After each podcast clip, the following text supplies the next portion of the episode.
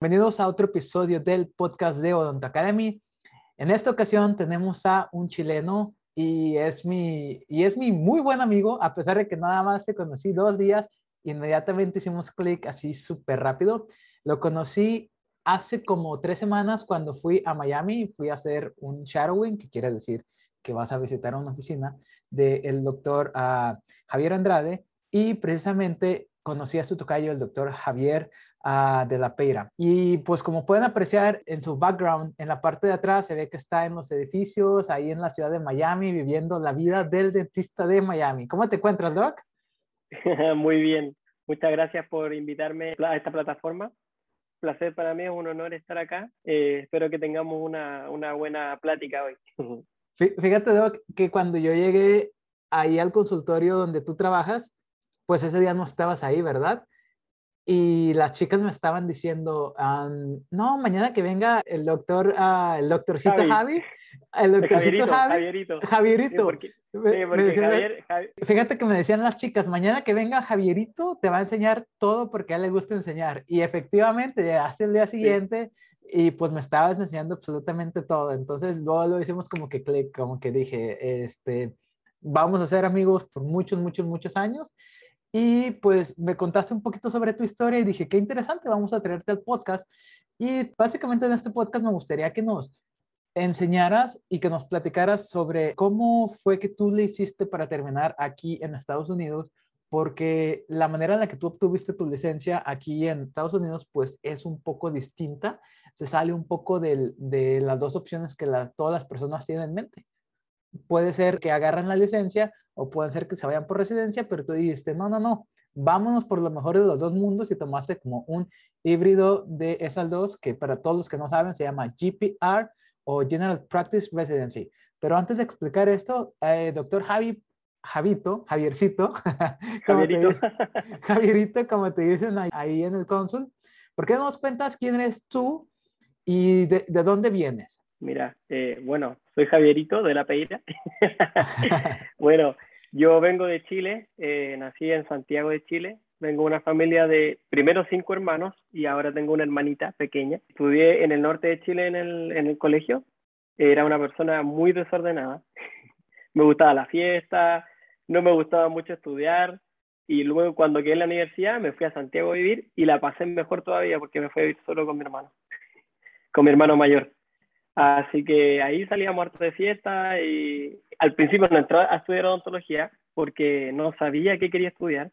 Bueno, en verdad sabía que quería algo relacionado con la medicina, pero yo era muy desordenado y muy, era muy chico, yo tenía 16 años cuando, me, cuando salí del colegio y me metí a una carrera que se llamaba Bachillerato en Ciencias que básicamente es como un college. Entonces uno puede ir decidiendo, dependiendo de los ramos que uno va eh, tomando, puedes decidir si es que te gusta más la ciencia, si te gusta más el, eh, la parte matemática, que eso no me gusta obviamente, pero sí siempre dije, no voy a estudiar odontología, no me gusta. Porque me preguntaron, me, me preguntaron algunas veces, oye, odontología, no, no me gusta, no voy a estar viendo boca, no me gusta, me da así, no, me da asco.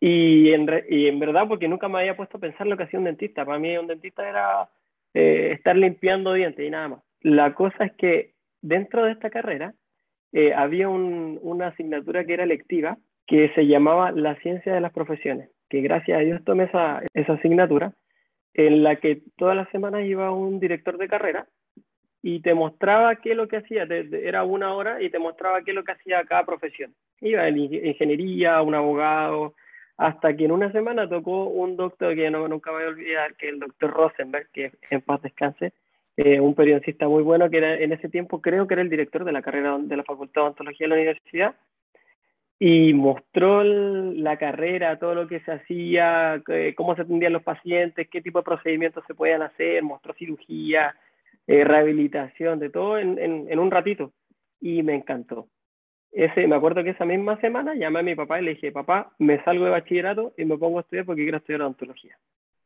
Me salí, me puse a estudiar para la prueba de selección que hay en Chile para poder entrar a la universidad y eh, apliqué ese año y quedé.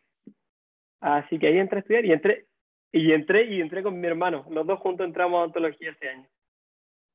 ¿Y estaban en el mismo salón? en el mismo salón, en el mismo salón. Estábamos, bueno, de hecho hicimos hasta el internado que fue la, esta se llamaba internado extramural, que uno iba a un consultorio a atender un año completo y, lo tomamos juntos. Entonces íbamos todos los días juntos al, al, al, internado, la pasamos súper bien. Excelente.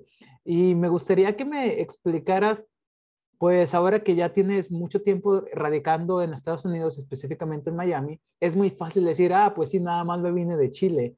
Inmigré desde abajo, desde Chile hasta acá, hasta arriba, hasta Estados Unidos, que pues sí está, sí está bastante lejitos.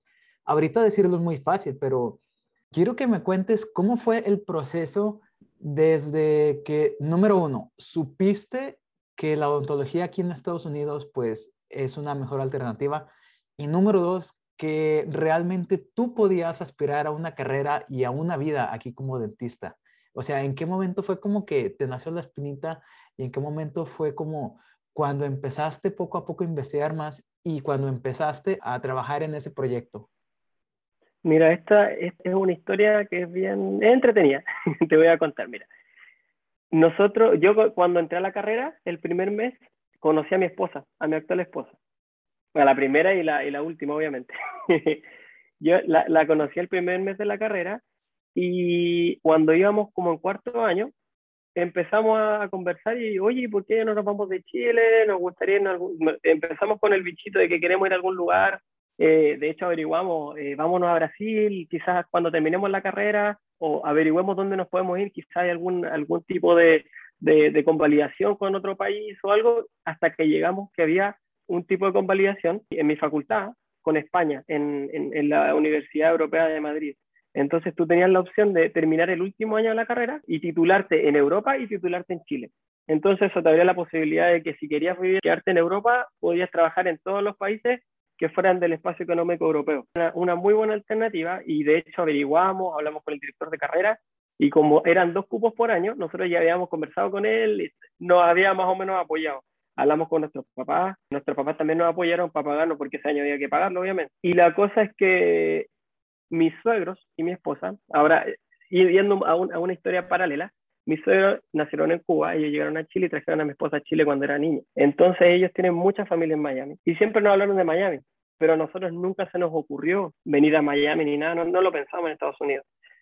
Hasta que nosotros le hablamos esto de, Europa y nos dijeron, oye, ¿por qué no averiguan para irse a Estados Unidos cuando terminen a Miami? Y nosotros, no, no, no nos gusta, no, no, no creemos, no, no, no creo que nos guste hasta que un día ellos vinieron de vacaciones para acá y llegaron con la foto a Chile. Oye, mira, no, es hermoso, y mira, y nos dijeron que los dentistas trabajan súper bien allá, les iba bien.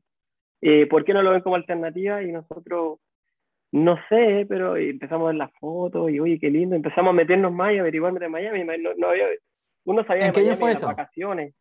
Eso fue el, cuando íbamos como en quinto año de la carrera de seis años. Fue el 2015, 2015, no, 2014. Y la cosa es que dijimos, ya, vamos de vacaciones a Miami. Cuando, o sea, empezamos a averiguar, miento, empezamos a averiguar qué es lo que había que hacer para poder revalidar acá en Estados Unidos. Y, y tú sabes, información, bueno, ahora hay, hay bastante más información, hay gente que sube a Instagram cosas, historias y todo, pero en ese tiempo no había mucha información, había que meterse a foros, meter en Google, eh, cómo revalido en Estados Unidos y empezar a buscar y en los foros la gente escribía y era según cómo le había ido a esa persona, cómo entraba a un programa de una universidad o a otra. A veces yo también le escribía a gente, me metía en Facebook, porque en ese tiempo era más de Facebook, me metía a Facebook, oye, mira, yo soy de Chile, quiero revalidar allá, no sé qué, y no me respondía nadie.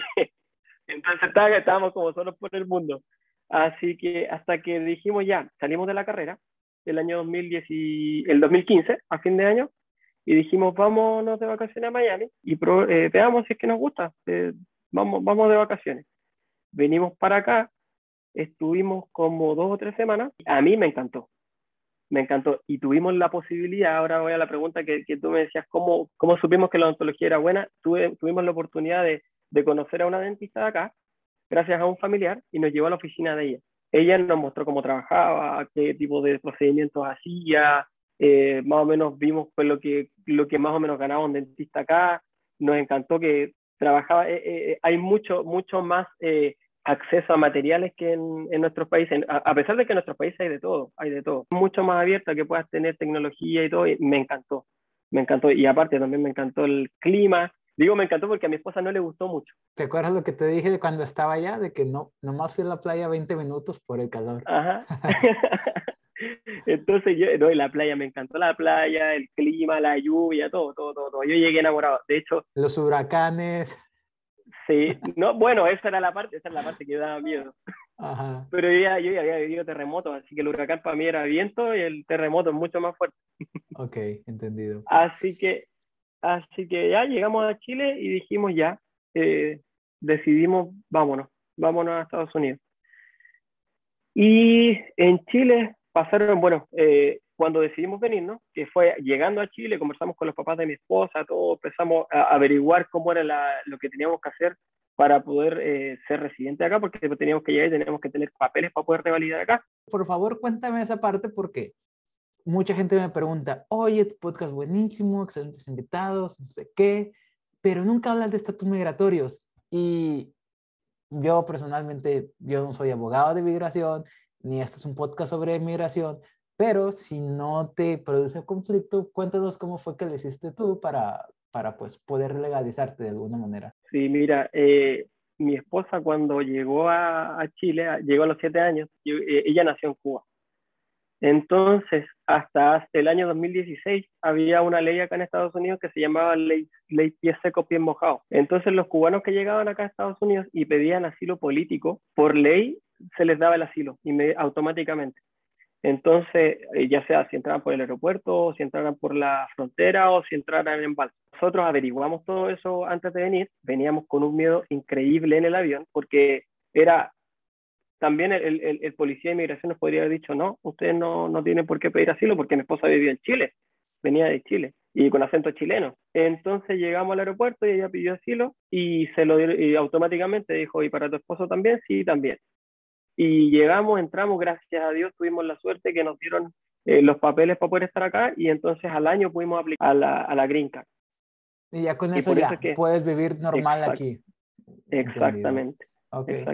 Y, nada más para hacer un poquito de énfasis aquí, pues fue cuestión de qué será, de suerte un poquito, de estar en el momento adecuado, en el tiempo adecuado, en el lugar adecuado, porque esa ley obviamente ya no existe y obviamente esa ley era únicamente para cubanos que llegaban al territorio americano. Pues, Exactamente.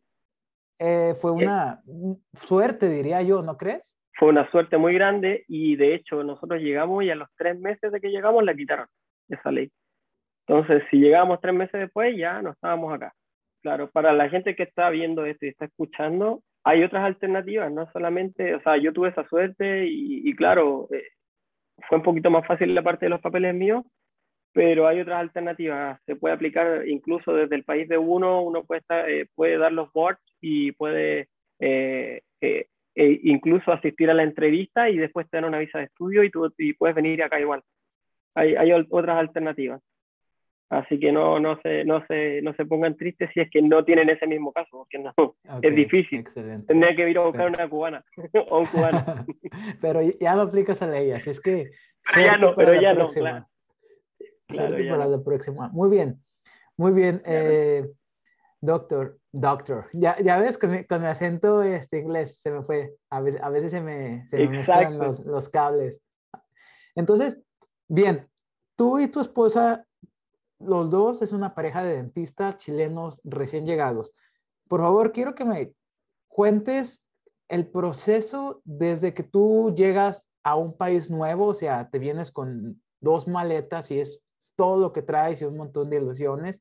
No sé qué tanto te dominabas tú el inglés, pero quiero que por favor me compartas cómo fue tu proceso de revalidación aquí en Estados Unidos y cómo fue que empezaste a buscar alternativas. ¿Cómo fue que decidiste, ok, yo no voy a hacer el DDS, yo no voy a hacer la residencia, yo me voy a ir por el GPR, el General Practice Residency? Sí, mira, primero la primera pregunta, el inglés. Eh, yo en Chile, en Chile iba en un colegio que era que, que, había daban clases de inglés y era bastante avanzado, pero yo iba en básico, porque te dividía en básico, intermedio y avanzado. Yo siempre fui en básico. En mi inglés fue muy básico cuando llegué a Estados Unidos. No digo ahora que mi inglés sea perfecto. Eh, me comunico bastante, pero, pero no lo hablo perfecto. No, lo puedo hablar fluido, pero no perfecto. Eh, así que la gente que no sepa inglés, puede aprenderlo incluso en Miami, que en Miami es más difícil aprenderlo porque acá tú le hablas inglés con acento y te hablan en español. Y te hablan en español. Exacto. Y la segunda pregunta, bueno, nosotros a los seis meses de que nosotros llegamos a Chile nos vinimos, eh, nos vinimos a vivir acá a Estados Unidos. Seis meses exactos. Nosotros nos titulamos, pasaron seis meses, llegamos a Estados Unidos, nos dieron el, pudimos entrar legalmente y y quedaba ya, y llegamos a la casa, gracias a a la casa de unos familiares que nos acogieron, que estuvimos casi un año en la casa de ellos, y empezamos a buscar trabajo. Bueno, esta misma dentista, donde que vinimos a ver esa vez, nos dio trabajo y empezamos a trabajar de asistente en esa oficina, asistentes dentales. Más o menos como a los tres meses de que nosotros llegamos acá, ahí nosotros pudimos ya empezar a trabajar. Empezamos a trabajar de asistente y la oficina de ella quedaba aproximadamente, bueno, sin tráfico quedaba como 40 minutos, pero con tráfico de Miami era a una hora y media de ida y una hora y media de vuelta. Entonces, ¿qué hacíamos? Esa hora y media íbamos, yo iba manejando, iba conduciendo y mi esposa iba leyendo. Iba leyendo los, lo, eh, estos, ¿cómo se llamaban? Tarjetitas. Los, dental, decks. Sí, me iba leyendo dental decks. Pa, pa, pa, a la vuelta, a la hora y media de vuelta, yo venía así me, me venía quedando dormido, leyéndome y quedando dormido, respondiendo ya, responde, te está quedando dormido, responde, te está quedando dormido, ya dale, y respondiendo. Y después llegamos a la casa, estudiamos, bueno, llegamos a la casa como a las siete y media, y ahí estudiamos como hasta las diez y media, once de la noche, y así todos los días. ¿Cuánto tiempo yo te diría, ese tipo de vida? Sí, mira, yo, yo no te voy a mentir, no estudiamos de lunes a lunes, pero sí estudiamos por lo menos cinco a seis días de la semana así. Y eso fue durante seis meses. Exactamente, mientras trabajábamos. Nos perdimos muchas fiestas que nos invitaban. De hecho, familiares nos decían, oye, no, no nos vienen a ver nunca, ya, y tenemos una fiesta acá, y, y lo íbamos y después nos cobraban sentimientos. Pero en realidad había que estar sacrificándose, o sea, no era solamente venir a pasarlo bien a Miami. Y gracias a eso, a los seis meses aprobamos el primer board, a la primera. Fuimos, ya dimos el primer board y lo pasamos, menos mal, gracias, porque eso era, para mí fue súper difícil, porque primero era en otro idioma, y cuando partimos estudiando, el, partíamos y traducíamos palabra por palabra. De hecho, hace un par de, no sé, unos meses atrás agarramos el libro, que era, creo que era un... Estaba todo subrayado. Y estaba, cada palabra estaba traducida, cada palabra. Y me, me pareció como tierno y como, estaba como esa nostalgia, como ganas de llorar, pero bonito, muy lindo. Entonces pasaron seis meses y pasamos ese primer board y, dije, y, y me dio la locura y le dije a mi esposa, agarremos cita para el segundo board ahora, sí, porque con presión vamos a estudiar mejor. Porque a veces uno dice, ya, voy a empezar a estudiar y veo, según el tiempo, voy a ver cuándo voy a pasar el examen.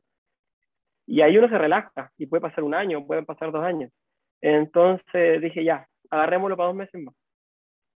Agarramos la hora en dos meses y nos pusimos a estudiar. Y fue una locura.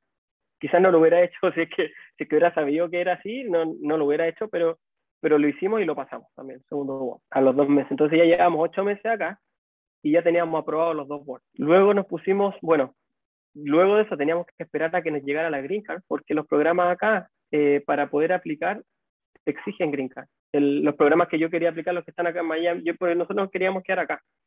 Eh, los programas que están acá exigen Green Card. Eh, y la Green Card se nos demoró un año y medio después de que aplicamos. O sea, aplicamos al año y al año y medio no llegó la Green Card. Para los que no sepan, la Green Card es la visa de residencia, la que te permite vivir. Básicamente eres como un ciudadano sin el pasaporte y sin el derecho a votar. Así. Exacto. En, palabras simples. Tienes derecho a vivir acá y a trabajar. Y a estudiar también. Entonces, a ver, ¿en qué iba? Se me, me perdí un poco. Estabas esperando la Green Card. Sí, pues estamos esperando la Green Card. Entonces, en eso pasó, bueno, pasó un año y medio. Entonces lo que hicimos, porque yo apliqué ese año, dije, ya voy a aplicar por si acaso, porque quizás llega la Green Card justo antes del deadline y alcanzo a aplicar. Estuve ahí esperando, esperando, esperando, no llegó.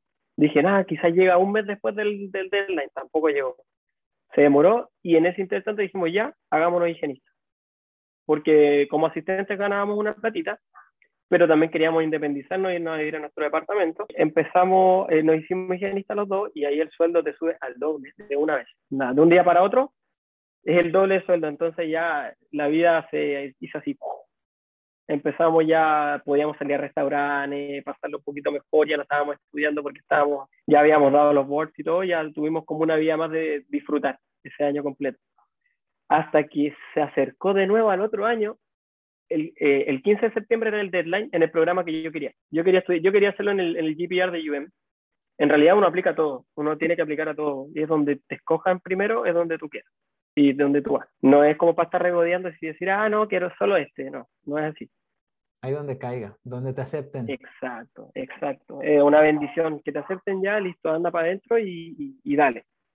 A ver, antes de que sigamos, me gustaría que me cuentes qué es lo que te pasaba por la mente o cuál fue tu, tu criterio de selección. Porque ya me ha pasado y especialmente con gente que vive en Miami. Ellos dicen, ¿sabes qué? yo voy a aplicar a nada más programas que me dejen trabajar como dentista aquí en Miami y ese es mi criterio. Obviamente eso te quita demasiadas alternativas. Hay gente que dice, bueno, yo lo voy a hacer, pero con algo que esté cerca, algo que esté aquí en Florida. Y habemos otros como, nosotros, como yo que aplicamos en todo el país. Yo apliqué desde California hasta Nueva York y tú sabes que son, es muchísima diferencia de, de distancia y de estilo de vida. Entonces, ¿cuál fue tu criterio de selección? O sea, ¿cómo fue que descartaste el, D el D10 y cómo fue que descartaste una especialidad? ¿Y cómo fue que llegaste al GPR? Sí, ¿sabes por qué lo hicimos? Lo digo, lo hicimos porque todo lo hicimos conjunto con mi esposa. Nosotros no queríamos separarnos. Si aplicábamos a algún estado fuera, teníamos que, estar, teníamos que aceptar que quizás uno de los dos quedaba, obviamente, en un lugar y otro quedaba en otro y nos teníamos que separar por dos años. Entonces lo que hicimos fue, dijimos ya, quedémonos acá, aplico yo primero, hago los dos, hago el primer año acá y el segundo año aplicas tú a otro programa acá y si quedamos los dos en ese mismo año en, Miami ya está bien, pero es mucho más, eh, porque en Miami hay, como cuatro, creo que cuatro o cinco programas, cuatro o cinco programas hay acá. Entonces había como más probabilidades que decir, ok, me voy a, a, otro estado, a la universidad, no sé, cualquier universidad en algún estado, era muy poca la probabilidad que quedáramos los dos en el mismo lugar. Entonces, por eso dijimos ya, Miami, y esperemos, y si lo hace uno primero y, y después el otro, da lo mismo. Eh, y, y, bueno, lo hice yo y ella, mi esposa ya ahora en ocho meses más se gradúa. Ella está en, en UF, en, el AGD. Pero ese fue, fue como el criterio. Ese, ese fue tu criterio. Ok. Entonces, quiero que me expliques como si yo fuera un niño de tres años, bueno, no, como si fuera un estudiante de tercer semestre, porque ah, a mí me tomó mucho tiempo entender realmente qué es un GPR y qué es un AEGD. En Latinoamérica tenemos, uh, pues, sale la, la licencia y pues básicamente es especialidad y listo. O sea, al menos en México tienes eh, diplomados, pero el diplomado no se parece absolutamente nada a un GPR o a un AGD. Entonces, quiero que me expliques qué es eso. Ah, ¿Cómo se lo explicarías a un estudiante que es de México, un estudiante latinoamericano y que tiene poquito tiempo estudiando? Sí, mira, eh, un GPR, bueno, primero es una sigla en inglés. GPR es General Practice Residency, que es residencia en odontología general. ¿Qué tiene este GPR? Es que es basado en, hospital. Tú trabajas, está, eh, tú entras a esto, yo digo, es como, el, el GPR es como estar, eh, es como un bus que va andando y tú, tú te, tienes que subir a un bus que ya está andando todo, eh, está ya funcionando. Tú tienes que entrar y es ir a trabajar al hospital. Tienes que hacer rotaciones, bueno, todavía no es aparte de la rotación, ahí vamos a, vamos a hablar de eso. A diferencia de otro tipo de programa que se llama AGD, que es Advanced Education in General Dentistry, que más o menos, el, si tú lo traduces, es algo parecido, es algo parecido. O sea, el, el, no, el, no, la sigla, pero es algo parecido a los, dos, los dos tipos de programas. Pero el AGD está más basado como en una universidad, es más académico. Tienes un poco más como cursos, tienes más clases, aparte tienes clínica, pero, eh, pero también tienes mucha parte académica. Tienes rotaciones también, pero tienes parte académica. En el, en el GPR más son más rotaciones como eh, más cercanas a lo que es eh, la medicina. Pero al igual, igual tiene, por ejemplo, el GPR, en, mi, en, mi experiencia, el GPR también era una, era, una era una clínica dental y te tiraban a distintas rotaciones dentro del hospital de especialidades y aparte te, te mandaban, por ejemplo, a rotar un mes en, en, medicina hiperbárica, un mes en, sedación, que era en gastroenterología, que yo cuando me, me tocó esa, esa rotación, yo decía, pero ¿por qué? Gastroenterología, sí, claro, porque te mandaban al departamento de donde hacían todas las endoscopías y las colonoscopías, Entonces ahí se, se, hacía anestesia general y se hacía sedación profunda. Y intubaban a los pacientes y todo, entonces te, tenías que estar rotando ahí un mes, era más que nada haciendo shadowing, tú no tenías, me tocó que el, primer día el doctor me dijo, ¿quieres intubar todo al paciente? Y yo, no, gracias, yo voy a mirar primero porque no quería sentir el primer acercamiento ir a intubar a alguien, pero si tú querías hacerlo, lo podías hacer. Okay. ¿Lo eh, hiciste alguna vez? no, no lo hice, no lo hice, no lo quise hacer. Okay. Lo, lo que sí lo miré, vi cómo manejaban todo el tema de la anestesia, es bien, es, es bien distinto a cómo se maneja, por lo menos en Chile, el, el, la anestesia general eh, lo manejan eh, los anestesistas, el médico. Aquí también es un médico, pero están las enfermeras anestesistas. Entonces aquí es un piso, en el piso está el médico y en todas en las salas están las enfermeras, las enfermeras están dando la anestesia, intubando, todo están, eh, es un poquito distinto. Ahí es un poco más el, el, el anestesista con, con, el paciente todo el rato. Así que, bueno, el, eso, el GPR es, es, algo, es basado en un hospital. Eso es, lo que, eso es la diferencia que yo hago con respecto al otro tipo de programas puede estar basado o asociado a un, a un hospital. Aunque lo de IGD ahora hay algunos que sí están asociados a algunos hospitales y hacen rotaciones en hospital, pero son más académicos. Ok, entonces para recapitular, en Estados Unidos existe una alternativa a la especialidad que es muchísimo mejor, que es muchísimo mejor que las, los diplomados que tú y que yo conocemos en, en, en Latinoamérica. Es residencia, residencia general en odontología, entonces, básicamente aquí en Estados Unidos existe un híbrido entre estudiar un diplomado y una especialidad, porque el diplomado, discúlpeme mucho, pero pues no se parece absolutamente nada a, un GPR. Entonces, GPR, General Practice Residency. Pero, doctor Javi, Javiercito, explícanos bien, o sea, tú me dices que es hospitalario, o sea, pero vámonos a detalle. Eh, ¿Cuál es tu día a día? ¿Qué procedimientos haces? Y sobre todo, ¿qué tipo de conocimiento obtienes tú de un GPR? Sí, mira, eh, te voy a explicar más o menos lo que, lo que no, quizás no el día a día, porque era distinto, cada mes a mes era distinto, pero te voy a explicar más o menos lo que, lo que va pasando. El GPR te, eh, primero, bueno, existe, está diseñado para que los estudiantes, cuando salen de la universidad, bueno, cuando salimos de la universidad, salimos más o menos sin saber mucho, clínicamente, o sea, a pesar de que tenemos un año entero al final de la carrera atendiendo pacientes, uno más o menos sale, con la, eh, sale un poquito frío. Entonces, esto es un poquito para soltar la mano. Uno tiene rotaciones en endodoncia, en periodoncia, en cirugía, en, en, en endodoncia, dije, en odontología general, en prostodoncia. Entonces tú vas rotando mes a mes en distintos lugares y eso te va ayudando a soltar la mano y a tener un poquito más de, conocimiento. Por eso no es una especialidad, pero sí es, eh, se acerca un poco a cada especialidad, le da una, una pincelada de cada especialidad para que tú adquieras más conocimiento y eh, clínico y práctico también. Em, bueno, el día a día eh, era así, hacíamos esas rotaciones en, la, en el hospital eh, y como te, como te contaba, teníamos una rotación en anestesia y una rotación en, en, medicina hiperbárica también, que era otra, otra rotación que era bien, bien entretenida.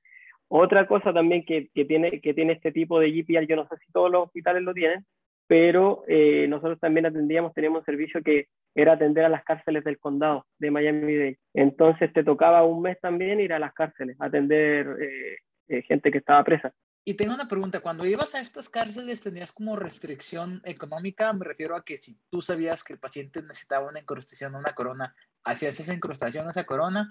¿O te decían, no, no, no, aquí hacemos puros, puras amalgamas, puras resinas, o se saca? Exactamente, en la cárcel eh, se hacía solamente tratamientos de urgencia como extracciones, endodoncia nada, no se hacía nada endodoncia, se hacían extracciones y se hacían eh, limpiezas y se hacían eh, em, restauraciones, composite, restauraciones de composite. Nada más que eso, no, nada más que eso se hacía. No, no faltaba uno que otro que quería hacerse un blanqueamiento, que quería ortodoncia o cosas así, pero no, en realidad era, era más que nada tratamiento para mantener la salud oral dentro de la cárcel, eh, cosas básicas. Pero era una experiencia, yo, yo, yo no te miento, yo la, la primera vez que fui tuve pesadillas en la noche porque este, uno está, se siente que, sientes que estás expuesto. Porque estás ahí, tú estás haciendo una extracción y tienes al recluso ahí, está esposado de manos, pero tiene este movimiento, puede hacer así, puede agarrar un elevador, no sé, bueno, se pasa, el, se pasa la película, pero no, no, nunca pasó, nunca ha pasado. Pero están los instrumentos ahí, entonces eh, eh, es una experiencia eh, nueva, no puedes entrar con teléfono, a veces los reclusos te tratan de hablar, no sé, de, de, no sé, dame un papel o dame esto, y tú, tú vas a hacer tu trabajo, nada más. Eso es, enfocado en tu trabajo, no hablarle, ni conversarle, ni preguntarle por qué estuvo preso, ni nada de eso. Eh, eh, es raro, pero, pero es, divertido. es una experiencia única, ¿verdad? Sí, exacto. Muy bien. Entonces, hace ratito me mencionaste la diferencia sobre el General Practice Residency y el Advanced Education in General Dentistry, pero nada más como que uh, dijiste un poquito las diferencias. ¿Por qué no nos hablas ahora un poquito del uh, o de Advanced Education in General Dentistry, porque yo sé que tu esposa está estudiando eso, entonces tú tienes un muy buen entendimiento sobre qué es lo que uno y qué, cuál es el otro y cuáles son las diferencias. Claro, eh, en el caso de mi esposa, eh, ella está en el, en el AGD, eh, es el, el, programa, yo no sé si serán todos así, o no sé si es mi experiencia. En el GPR mío fue más de llegar y trabajar y como te digo, este era un bus que iba andando y yo me subí al bus andando y iba aprendiendo en el, en, el camino, porque ya es una máquina que no termina, es un hospital que es 24/7 y claro, tiene horario de clínica, de oficina, pero es 24/7 y estás de guardia también y te llaman y todo. En el caso de mi esposa, es un poco más académico. Tienen, tenían, el primer año tenían clases a veces en las mañanas, eh, no sé, eran ponte de 8 a 12 clases y después clínica. Eh, los tres primeros meses fueron solo de clases no, recuerdo, son tres o cuatro meses, pero, pero es algo así, un tiempo solamente de clases y de, de cursos y de inducciones. Eh, en el caso de nosotros no fue así, el mío puede llegar y trabajar. Después mi esposa tiene combinado clínica y, y estos estudios tienen presentaciones clínicas, cosas de investigación, es, es, muy académico, muy académico, pero también tiene mucha clínica, no, no hay que confundir las cosas, porque hay gente que dice, no, yo quiero eh, estudiar en el GPR porque, o sea, no quiero estudiar en el AGD porque eh, no voy a hacer clínica, no, sí hacen y mucha clínica, mucha clínica, que yo creía que era así antes, hasta que entró mi esposa, porque tú decías, no, en ese no se hace nada, no se, no se ven pacientes. Y en realidad sí se ve mucho paciente y se hacen muchos procedimientos. El programa a mí, el, el, el GPR, me gustó un poco más eh, que, el, que, por ejemplo, que, el, que, que, me gusta el de mi esposa, porque me gusta más de, yo soy más de ir a trabajar todo el rato. Yo soy como maquinita de trabajo. No me gusta mucho eso de las presentaciones. Ellos tienen que presentar mucho, mucho, mucho, mucho. Eh, ellos terminan, por ejemplo, de, en, eh, en la clínica y después tienen que preparar presentaciones, no sé, para el otro día o o empezar a juntar todos los casos para presentar los casos, y es muy académico, muy académico, cosa que es buena, y a mi esposa le encanta eso, porque ella quería tener un poquito más de experiencia y, y, aprender la parte académica. así que, bueno, depende de las personas, si quieren más parte académica, más clínica, el AGD es perfecto. Y si te gusta mucho más trabajar y esa, esa onda estar así, haciendo, haciendo, el GPR para mí es una opción bien buena. Ahora, tú aplicas a todo. O sea, las personas que te miran eso, aplicas en las dos. Y aplicas al, también al, al, Outstanding, se llama, el que tú estás haciendo, el que son los dos últimos años. Sí, sí, sí. El Advanced Education o, el International Dental Training. Claro, como International Dental Training, que tú te metes en los dos últimos años de la carrera de, con los estudiantes regulares de, de, de acá, de Estados Unidos. Eh, tú aplicas todo y donde te acepten, claro, y si te aceptan en dos, tú eliges pero si te aceptaron en uno, siéntete bendecido porque eso es al final es la, el, el, el, por qué viniste. O sea, hay gente que, que viene acá porque quiere trabajar como dentista acá, no importa qué programa te, te elija, sino eh, lo importante es quedar. Es lo que es, es, mi, es, es mi consejo. Claro, y en especial ahora en días que está extremadamente competitivo quedar. Recuerdo que creo que para internacionales el promedio de aceptación está debajo del 5%, lo cual quiere decir que pues de cada 100 personas que aplican, únicamente tiene espacio para 4 o 5, entonces es extremadamente competitivo. Exactamente. Muy bien, me gustaría que me comentaras, ya casi para finalizar, eh, cuál es el proceso de licencias, porque tú ya sabemos que la ventaja que tienen los que hacen el DDS o los que van a revalidar la carrera propiamente dicha, por así decirlo, es que ellos se van a grabar con un título de cirujanos dentistas y con ese título ellos pueden trabajar en absolutamente cualquier territorio de la nación americana, desde Alaska hasta Puerto Rico, Nueva York, este, California, donde quieran. Una de las desventajas que se dice por ahí de las especialidades y las residencias, en tu caso, es sobre la licencia. Cuéntanos un poquito de, yo sé que en tu caso tú estás trabajando con tu licencia de dentista porque tu estado lo permite. Entonces, ¿por qué nos cuentas un poquito de las restricciones en licencia, a lo mejor en otros estados fuera de Florida? Claro. Por ejemplo, si tú quieres, acá en Florida te piden siempre, te piden que tú hagas dos años de, de de, programa para poder, para poder tener la licencia fría, te piden primero los boards, el 1 y el 2, o ahora el integrado, que hagas dos años de cualquier, de cualquier residencia o, o, terminar los dos últimos años de carrera en un programa especial para dentistas internacionales.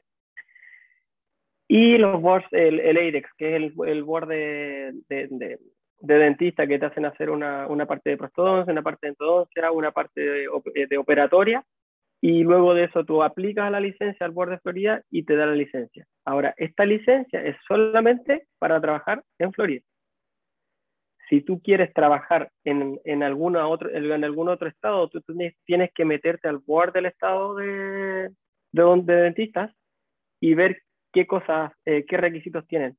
Hay veces que el mismo, los mismos exámenes de acá sirven para algunos, o sea, el AIDEX, por ejemplo, está en varios estados de Estados Unidos, pero no aceptan quizás que estuviste en un GPR de Miami. Eh, tienes que ver qué requisitos, qué requisitos hay. Yo, en realidad, requisitos de afuera de, de Florida, no lo sé. Eh, sé, por ejemplo, lo único que sí sé es que si es que un, tú haces un año de GPR acá o un año de GD, tú puedes eh, trabajar en Virginia, creo que es. En, esta, en Virginia tú puedes trabajar con un año y te dan la licencia. También hay gente que dice, uy, si hago una especialidad, en, voy a ir a, voy a, a Gainesville a hacer una especialidad para poder tener la licencia en Florida. Antes se podía, ahora ya no se puede. No sé hace cuántos años atrás lo quitaron, pero si tú quieres hacer una especialidad aquí, no puedes trabajar, eh, como dentista internacional, no puedes trabajar en Florida. Pero sí, por ejemplo, puedes ir a Texas y en Texas sí puedes trabajar con licencia. Entonces, eh, restricciones de la licencia, eh, ahora si es que sales de aquí, o sea, saliendo de uno de estos programas, tienes las mismas restricciones que alguien que se titula acá, pero para trabajar en Florida. Nada más que eso. Entendido. Entonces, básicamente aquí yo creo que la lección sería, y corrígeme si me equivoco, que cada quien va a ser una situación única. Si tú sabes que tienes todos tus familiares viviendo en, por decir algún estado, en Kansas, lo ideal es averiguar qué es lo que se, necesita para tener la licencia de dentista en Kansas y ellos son los que van a dictar las reglas. A lo mejor va a ser un D10 como lo que yo estoy haciendo, o a lo mejor con un GPR de dos años como lo que tú hiciste más que suficiente. Yo, pero, pero yo creo que al final de cuentas, el objetivo es tener la licencia y ya estar trabajando como un dentista, que así es como tú lo estás haciendo. Y pues yo te vi trabajar, entonces se ve que aprendiste muchísimo, o sea, no únicamente obtuviste tu licencia, también obtuviste mucho conocimiento y te ha hecho pues un, un gran dentista que tiene habilidades muy buenas y el cual está ofreciendo odontología pues, de muy buena calidad. Te felicito mucho. Gracias, amigo. Gracias. Muchas gracias. Sí, eh, bueno, una, una, una, de las cosas que una de las cosas que más me marcaron que aprendí en, en, este programa que es que como tú vas en este bus que digo yo que tú te subes en el bus andando es que al final de los que más aprendes porque tú crees que tú vas a llegar a yo yo entré pensando que yo iba, iba, a ir a clases me iban a estar enseñando y, clases de cada, de cada cosa y cursos de esto y de esto otro. Y no es así. De las personas que más aprendes de tus propios compañeros. Eh, empiezas a trabajar en equipo y, y, uno te enseña una cosa, otro te enseña otra cosa, tú le enseñas al otro, así, y así mismo también con tus mismos attendings, con lo, la, la, gente, que los profesores, y así es algo, eh, todos están aprendiendo así todo el rato, y eso es súper bonito. Conocí gente de todos lados, bueno, la mayoría de la gente es de Cuba, obviamente, la mayoría cubanos, eh, venezolanos, tengo un, eh, bueno, de, de, de Arabia Saudita, de acá mismo de Estados Unidos, de, de, otros lugares de Europa, ¿no? Hay de todos lados gente. Entonces es bien bonito y de eso se formaron muchas amistades también y que ahora siguen. Entonces algo bien lindo, eh, algo bien bonito. Entonces tienes básicamente, tienes la experiencia enriquecedora de tener lo mejor de la odontología de muchos países, porque como ya lo mencionamos, quedar en esos programas es extremadamente difícil y las personas que quedan pues tienen mucho que ofrecer en cuanto a, odontología y pues si son buena gente, pues haces como buena, buena mancuerna y se pueden enseñar unos a otros, ¿verdad? Exacto, exactamente. Muy bien. Doc, muchísimas gracias por tu tiempo. Creo que este podcast le va a ayudar a mucha gente que, número uno, apenas acaba de llegar a Miami porque, me lo vas a creer o no, eh, tenía, conocí a una Uber dentista en Miami. Que acaba ah, de llegar. mira. Sí, sí, sí, conocí a una Uber dentista. Entonces, yo no me di cuenta como cuál era la población de profesionales que están en Estados Unidos tratando de hacer esto hasta que no fui a Miami, porque yo no conocía como a tantos hispanos entonces, yo, yo estoy 100% seguro que este podcast le va a ayudar a mucha gente que, pues, que de repente está perdida. Como tú lo mencionas, en el 2014 te tenías que meter a foros para buscar información. Y precisamente a mí me pasó lo mismo. En el 2016 lo estaba buscando información, no encontré nada y es por eso que dije, ok, vamos a, vamos a difundir la información para que las personas lo tengan todavía más fácil. Por eso es bien importante y, y se agradece mucho que tú tengas esta plataforma para dar información. Eh, es algo muy valioso y, y quizás la gente no dimensiona cuán valioso es, porque estar buscando de un lado y del otro y del otro y estar tratando de, ver si es que es verdad lo que te están diciendo de todos lados es, es difícil. Entonces, cuando encuentras toda esta información en un lugar que si hubiera existido antes hubiera sido un quizás un poquito más fácil. Así que se agradece bastante este, este espacio que tienes y nada, y te agradezco y, y, para mí fue un honor estar aquí conversando contigo. Y le digo a la gente que, que quizás está pensando en dar el paso, me voy, no me voy, estudio, no estudio, de, denle, si es que quieren de verdad eh, emigrar, denle, esto es esfuerzo, es sacrificio, no es solo fiesta y parranda, porque eh, hay gente que puede pensar que es eso solamente, pero no, es hay mucho sacrificio detrás, hay mucho esfuerzo, a veces se ve solamente la parte bonita, a veces las fotos de Instagram muestran solo lo lindo, pero también son, ya, son noches sin dormir, son llantos, eh, hay muchas cosas lindas, hay mucho estudio, hay mucho sacrificio, pero vale la pena completamente al 100%. Después ya se van a dar cuenta cuánto vale la pena y, y nada, eh, aquí estamos, cualquier cosa, si es que alguien quiere escribirme, eh, pueden escribirme por el Instagram y yo trato, yo soy malo a veces para contestar y me, y me echo esa culpa, pero yo trato de ir contestando los mensajes cuando hay veces gente me escribe preguntando sobre el programa o sobre cómo es realidad, yo trato de responderle a todo el mundo.